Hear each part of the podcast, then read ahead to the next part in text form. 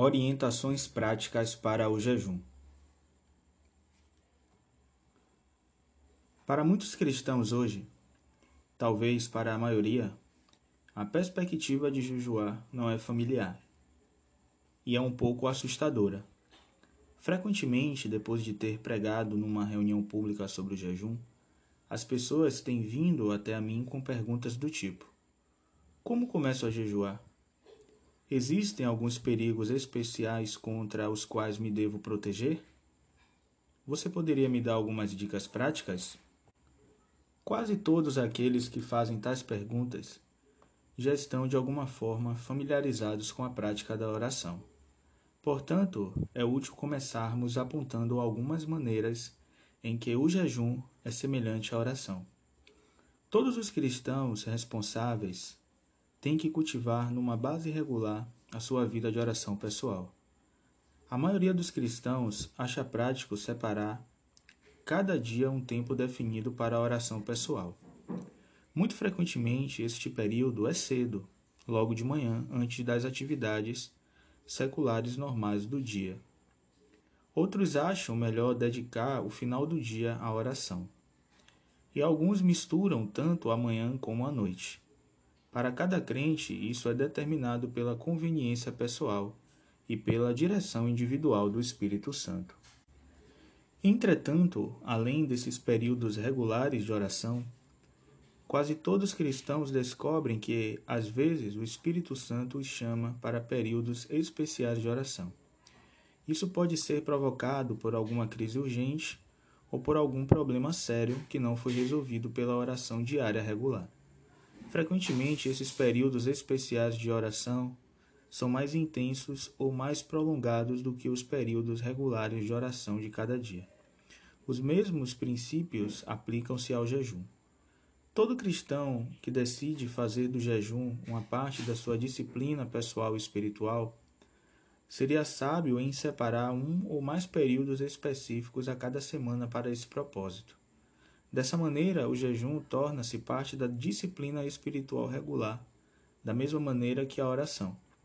Entretanto, além desses períodos semanais regulares de jejum, é provável que existam ocasiões especiais quando o Espírito Santo o chame para um jejum que é mais intenso e mais prolongado.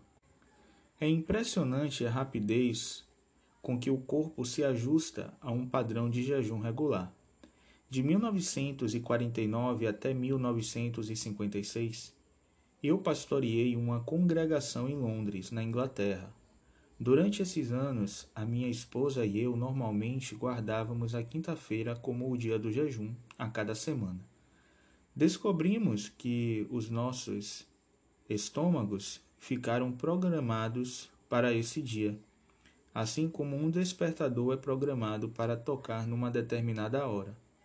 Quando chegava a quinta-feira, mesmo que tivéssemos esquecido que dia de semana era, os nossos estômagos não faziam as suas exigências normais por comida. Lembro-me de Lídia dizer para mim, certa ocasião: Deve ser quinta-feira, estou sem apetite esta manhã. Nos primeiros dias do movimento metodista, havia uma forte ênfase no jejum regular. O próprio John Wesley fez disso parte da sua própria disciplina pessoal. Ele ensinou que a igreja primitiva praticava o jejum às quartas e sextas-feiras de cada semana e exortou todos os metodistas dos seus dias a também fazerem o mesmo. Na verdade, ele não ordenava para o ministério metodista nenhum homem que não se comprometesse a jejuar até às quatro horas da tarde todas as quartas e sexta-feiras. É claro que, tanto no caso da oração como do jejum, precisamos nos proteger contra qualquer forma de prisão legalista. Em Gálatas, no capítulo 5, versículo 18, Paulo diz: Mas, se sois guiado pelo Espírito, não estás debaixo da lei. Para um cristão que é guiado pelo Espírito Santo, nem a oração, nem o jejum deveria jamais tornar-se uma exigência fixa, legal como era imposta a Israel sobre a lei de Moisés. Portanto, um cristão pode perfeitamente, a qualquer momento, sentir-se livre para mudar o seu padrão de oração e jejum, quando as circunstâncias exigirem ou o Espírito Santo assim o indicar. Ele nunca deveria permitir que isso lhe trouxesse qualquer sentimento de culpa ou autocondenação. No Sermão da Montanha, em Mateus capítulo 6, versículos 1 ao 18, Jesus usou a mesma linguagem sobre o jejum que ele usou sobre a oração. Deu instruções para a oração individual, dizendo: Mas tu, no singular, quando orares. Porém, ele também deu instrução para a oração coletiva, e quando orarem, no plural. Da mesma maneira, ele deu instruções tanto para o jejum individual quanto para o coletivo tu no singular, porém quando jejuares, aplicado ao indivíduo, e quando jejuarem no plural, indica o grupo no seu todo. Os cristãos estão acostumados a reunirem-se em grupo para a prática da oração pública. Na maioria das igrejas, a reunião de oração faz parte de uma rotina semanal normal. Há a mesma quantidade de precedentes bíblicos de se reunirem em grupo para o jejum público. Nos capítulos 7 e 8 deste livro, examinamos toda uma série de situações no Antigo Testamento em que Deus chamou o seu povo para um jejum coletivo e público. No capítulo 6, vimos que no Novo Testamento o jejum coletivo também era praticado por congregações inteiras, com os líderes dando o exemplo. Às vezes, as pessoas são contra, dizendo que Jesus advertiu seus discípulos que não jejuassem em público. Eles citam Mateus, que diz: Tu, porém, quando jejuares, unge a tua cabeça e lava o teu rosto, para não pareceres aos homens que jejuais, mas a teu pai que está em secreto, e o teu pai que vê em secreto te recompensará publicamente. Mateus capítulo 6, versículos 17 e 18. Nós já deixamos claro que aqui Jesus está falando no singular ao indivíduo. Isso é lógico, um indivíduo crente que jejua sozinho não tem necessidade de fazer o seu jejum público. Entretanto, no versículo anterior, Jesus fala no plural sobre o jejum coletivo, dizendo: E quando jejuardes, não vos mostreis constritados como os hipócritas, porque desfiguram seus rostos, para que aos homens pareça que jejuam. Em verdade vos digo que já receberam o seu galardão. Nesse versículo, Jesus adverte contra a ostentação desnecessária, mas ele não exige que o jejum seja feito secretamente. Isso também é lógico. Obviamente, as pessoas não podem reunir-se para um jejum coletivo a não ser que seja organizado por algum anúncio público. Isso necessariamente descarta o sigilo. Sem dúvida, é o diabo que está por trás dessa teoria de que os cristãos devem somente jejuar em segredo. E isso priva o povo de Deus da arma mais poderosa de todo o seu arsenal, que é o jejum público e coletivo. Aqueles que falam contra o jejum público normalmente enfatizam a necessidade de humildade. Mas a assim chamada humildade, nesse contexto, é, na verdade, um nome religioso e educado para a incredulidade ou desobediência. Tendo estabelecido esses princípios básicos que aplicam tanto à oração como ao jejum, podemos olhar mais especificamente para o jejum. No decorrer dos anos, baseado na experiência pessoal, eu juntei várias orientações práticas que são destinadas a produzir o máximo de benefício ao jejum. E elas estão referidas resumidamente aqui. Por conveniência, iremos lidar primeiro com o jejum individual e depois com o jejum coletivo. Orientações práticas para o jejum individual. Tópico 1. Entre no jejum com uma fé positiva. Deus exige esse tipo de fé em todos aqueles que o buscam. Ora, sem fé é impossível agradar a Deus, porque é necessário que aquele que se aproxima de Deus creia que ele existe e que é galardoador dos que o buscam. Hebreus capítulo 11, versículo 6. Se você se determinar a buscar a Deus diligentemente através do jejum, tem um direito bíblico de esperar que Deus o vai recompensar. Em Mateus capítulo 6, versículo 18, Jesus dá essa promessa aos crentes que jejua com as motivações corretas, dizendo: E teu Pai, que vem em secreto, te recompensará publicamente. Tópico 2. Lembre-se, de sorte que a fé pelo ouvir, e o ouvir pela palavra de Deus. Romanos capítulo 10, versículo 17. O seu jejum deve ser baseado na convicção de que a palavra de Deus faz saber que ele faz parte da disciplina cristã normal. Espero que os três capítulos anteriores deste livro tenham o ajudado a chegar a essa convicção. Tópico 3. Não espere que alguma emergência o leve a jejuar. É melhor começar a jejuar quando você está por cima espiritualmente do que quando está por baixo. A lei do progresso seguinte, de força, como está em Salmos 84, versículo 7. De fé em fé, como está em Romanos 1, versículo 17. E de glória em glória, como está em 2 Coríntios, capítulo 3, versículo 8. Tópico 4. No começo, não se coloque num período muito longo de jejum. Se estiver jejuando pela primeira vez, omita uma ou duas refeições. Então mova-se gradualmente para períodos maiores, como um dia ou dois. É melhor começar estabelecendo como objetivo um período curto e conseguir. Se estabelecer logo no início um período muito longo e falhar em cumprir, poderá ficar desencorajado e desistir. Tópico 5. Durante o seu jejum, dedique bastante tempo ao estudo bíblico. Quando possível, leia uma porção das Escrituras antes de cada período de oração. Os salmos são particularmente providenciais. Leia-os em voz alta, identificando-se pessoalmente com as orações, os louvores e as confissões contidas neles. Tópico 6. Muitas vezes é útil definir determinados objetivos específicos no seu jejum e fazer uma lista escrita deles. Se guardar as listas de que faz e depois de um intervalo de tempo voltar a olhar para ela, sua fé será fortalecida quando vir quanto dos seus objetivos foram alcançados. Tópico 7. Evite a ostentação e o orgulho religioso, exceto por períodos especiais de oração. Outra atividade espiritual, a sua vida e conduta enquanto jejua, deveria ser tão normal e despretensiosa quanto possível. Esta é a essência das advertências dadas por Jesus em Mateus capítulo 6, versículos 16 ao 18. Lembre-se que a vanglória é excluída pela lei da fé.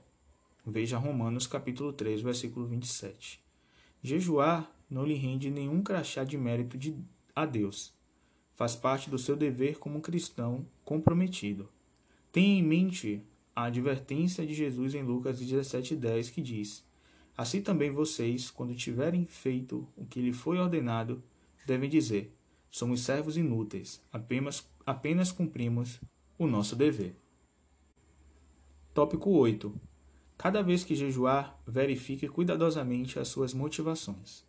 Gaste tempo lendo Isaías, capítulo 58, versículos de 1 a 12, mais de uma vez.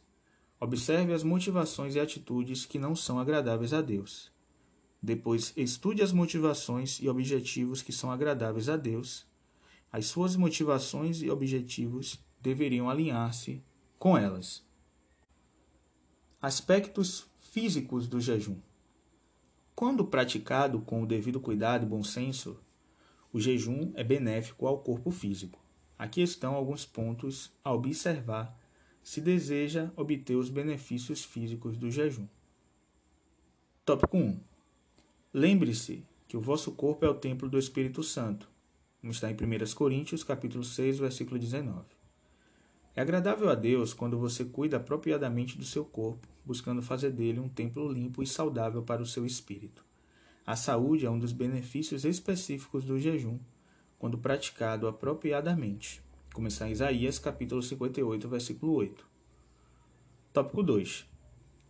Se estiver a tomar medicações regulares ou se sofre de algum tipo de doença debilitante, como a diabetes ou tuberculose, é sábio obter primeiro conselho médico antes de entrar em qualquer jejum, além de uma refeição ou duas. Tópico 3. No começo de um jejum, pode experimentar desagradáveis sintomas físicos, como a tontura, dor de cabeça ou náuseas. Normalmente, elas são indicações de que o seu jejum foi tardio e que precisa da ação fisicamente purificadora do jejum em várias áreas do seu corpo. Não permita que o desconforto físico o detenha. Ponha-se de frente para ela, como diz Ezequiel 4:3, e vá em frente com o jejum que planejou. Depois de um dia ou dois, essas desagradáveis reações físicas normalmente diminuem. Tópico 4. Lembre-se que a fome, em parte, é uma questão de hábito. Nos primeiros estágios do jejum, a fome vai provavelmente retornar nos momentos de cada refeição. Mas se suportar a sensação de fome, passará sem que coma qualquer coisa. Às vezes, pode enganar o seu estômago bebendo um copo de água ao invés de comer. Tópico 5. Proteja-se contra a prisão de ventre. Antes e depois do jejum, escolha refeições que irão ajudar nesse sentido, como frutas frescas ou suco de frutas, figos secos, ameixas ou damasco, aveia e etc. Tópico 6. Durante o jejum, algumas pessoas só bebem água Outras bebem vários tipos de líquidos, como suco de frutas, caldo, leite desnatado. É sábio abster-se de estimulantes fortes, como chá ou café. Não se deixe escravizar por teorias de outros. Estabeleça para si mesmo o padrão particular de jejum que melhor o serve como indivíduo. Tópico 7. É bíblico abster-se às vezes, tanto de líquido como de comida sólida, mas não se abstenha de líquidos por um período maior do que 72 horas. Esse foi o limite estabelecido por Esté e as suas criadas, como está lá em Esté, no capítulo 4, versículo 16. Ultrapassar períodos de 72 horas sem líquidos pode ter efeitos físicos terríveis. É verdade que Moisés duas vezes passou 40 dias sem comer nem beber, como está em Deuteronômio 9, versículos de 9 ao 18. Entretanto, Moisés estava na época num plano sobrenatural da presença imediata de Deus. A não ser que esteja no mesmo plano sobrenatural, não tente seguir o exemplo de Moisés. Tópico 8. Termine o seu jejum gradualmente. Comece com refeições mais leves e fáceis de digerir. Quanto mais tempo jejuar, mais cuidadoso precisa ser na forma como termina, termina o seu jejum. Nesse momento, precisará exercitar cuidadoso domínio próprio. Comer comida muito pesada depois do jejum pode causar sérios desconfortos físicos e pode anular os benefícios físicos do jejum. Tópico 9. Durante qualquer jejum que ultrapassar dois dias, o seu estômago diminuirá. Não o faça dilatar de novo. Se tem tido a tendência de comer em demasia, proteja-se para não voltar a esse hábito. Se treinar a comer mais moderadamente, o seu estômago ajustar-se-á proporcionalmente. Orientações para o jejum coletivo. Para os períodos de jejum público coletivo, todas as orientações acima para o jejum individual irão continuar a aplicar-se normalmente. Além dessas, aqui estão alguns pontos especiais a serem observados em relação ao jejum coletivo. Ponto 1. Em Mateus capítulo 18, versículo 19, Jesus enfatiza o poder especial que é liberado quando os crentes concordam juntos em oração. Para esse fim, todos os participantes no jejum coletivo deveriam fazer tudo o que está ao seu alcance para conseguir e manter a concordância entre si. Ponto 2. As pessoas participando no jejum coletivo deveriam comprometer-se em orar especialmente uns pelos outros durante o período do jejum. Ponto 3. Um lugar de encontro deveria ser escolhido onde os participantes no jejum possam reunir-se nas para orar mutuamente acordados. Um registro da fidelidade de Deus. É apropriado terminar esse capítulo com um testemunho pessoal da fidelidade de Deus. Nos últimos 50 anos ou mais, eu tenho me dedicado ocasionalmente a períodos especiais de oração e jejum. Em alguns deles, determinei objetivos específicos em oração e guardei os registros que ainda estão disponíveis. Quando revejo agora esses registros, fico constantemente maravilhado em ver quantas vezes e de quantas maneiras Deus tem respondido às minhas orações. Às vezes existe um longo intervalo entre a data que eu registrei um pedido específico de oração e a data em que ele foi respondido. Muito frequentemente registrei pedidos de oração e depois esqueci-me deles.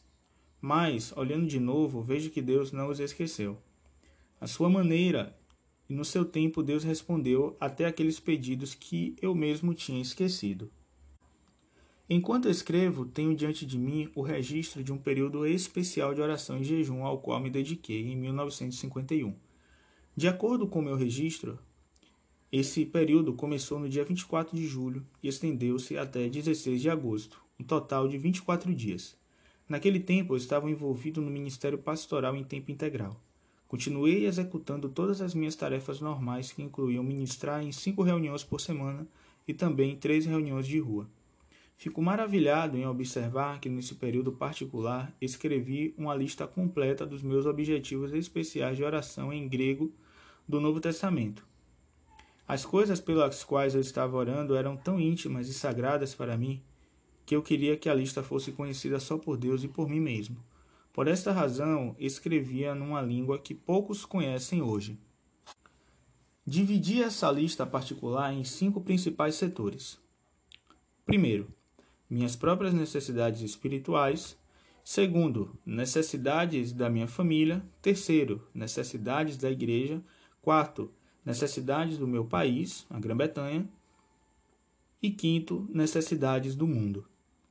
Muitas das coisas por que orei ainda são muito pessoais para que eu as divulgue. Entretanto, há certos pontos sobre os quais sinto liberdade de escrever. Quando eu olho para vários pedidos feitos em favor da minha família, posso ver que todos eles foram definitivamente respondidos. O último pedido deste setor foi para a salvação da minha mãe. Isso aconteceu cerca de 14 anos depois. Entre os pedidos que fiz para mim mesmo, era para o fluir de quatro dons espirituais específicos. Naquele tempo, eu raramente entendia a natureza dos dons que eu estava buscando. Entretanto, hoje posso dizer que todos esses quatro dons estão manifestando regularmente no meu ministério. Os pedidos que fiz para a Igreja e o mundo estão em grande medida sendo respondidos pelo derramamento mundial do Espírito Santo que está ocorrendo agora. Entretanto, se o povo de Deus o buscar mais fervorosamente com oração e jejum, em maior escala, creio que assistiremos a um mover do Espírito Santo em todo o mundo como nunca registrado na história. Verdadeiramente veremos cumprida a profecia de Abacuque, capítulo 2, versículo 14. Porque a terra se encherá do conhecimento da glória do Senhor, como as águas cobrem o mar. Dos meus pedidos pela Inglaterra, somente um, uma pequena fração foi respondida até agora. Entretanto, em 1953, dois anos depois desse período específico de oração, Deus acordou-me numa noite e falou comigo de forma audível. A primeira promessa que ele me deu foi: haverá um grande avivamento nos Estados Unidos e Grã-Bretanha. Este avivamento já está acontecendo nos Estados Unidos e há evidências de que também está começando na Grã-Bretanha. Eu não tenho dúvida no meu coração de que a promessa de Deus para a Inglaterra será cumprida. Pela sua graça, eu espero ser testemunha disso. Enquanto eu meditava nessas experiências pessoais do poder e fidelidade de Deus, vi-me espontaneamente declarando as palavras de Paulo.